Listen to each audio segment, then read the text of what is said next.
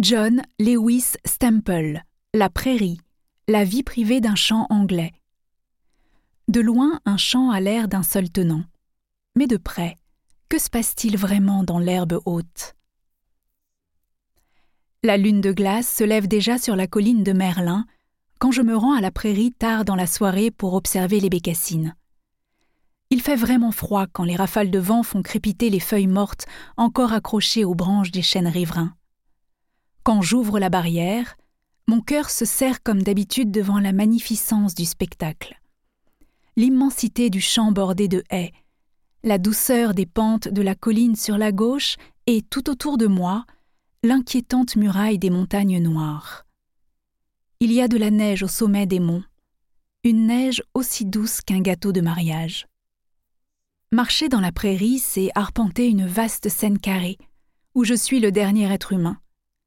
Pas la moindre maison, le moindre habitant ou la moindre voiture en vue. C'est le genre de pré où à peine entré on a le souffle coupé. Les bécassines aiment le coin humide où le vieux fossé s'écoule et où les carex ont établi leur hégémonie.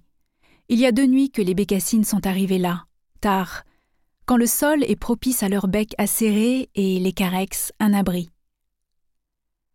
Le gel blanchit déjà l'herbe du champ. Une volée de pipites farlouses se lève devant moi, comme hésitant à grimper d'invisibles marches tout en bavardant. L'anodin pipite des champs, véritable passereau des prairies, et grégaire en hiver. Le nom latin de cet oiseau est Anthus pratensis, pratensis signifiant du pré.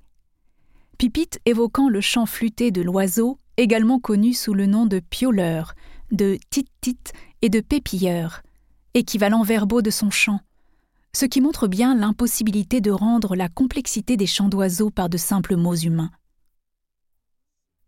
Je me glisse dans le fossé, au fin bout du champ, qui borde la ferme du Bosquet, tout à fait à l'ouest du Herefordshire, là où l'Angleterre est impuissante à faire cesser la pluie qui tombe.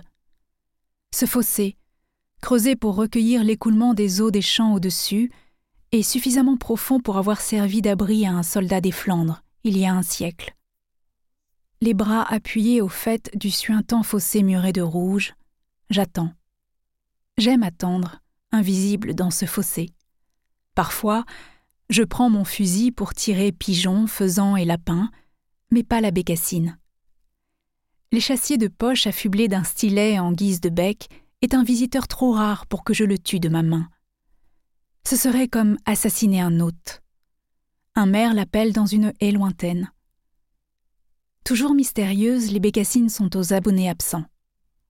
Au bout d'une vingtaine de minutes, vieux, raide de froid et sur le point de sauter hors du fossé, j'aperçois du coin de l'œil une forme incertaine en train de se glisser sous la clôture en laissant des touffes de poils blancs dans les barbelures inférieures. On attribue aux animaux des pouvoirs olfactifs presque surnaturels. Mais la vérité et que le vent soufflant vers moi, ce blaireau n'a pas détecté ma présence.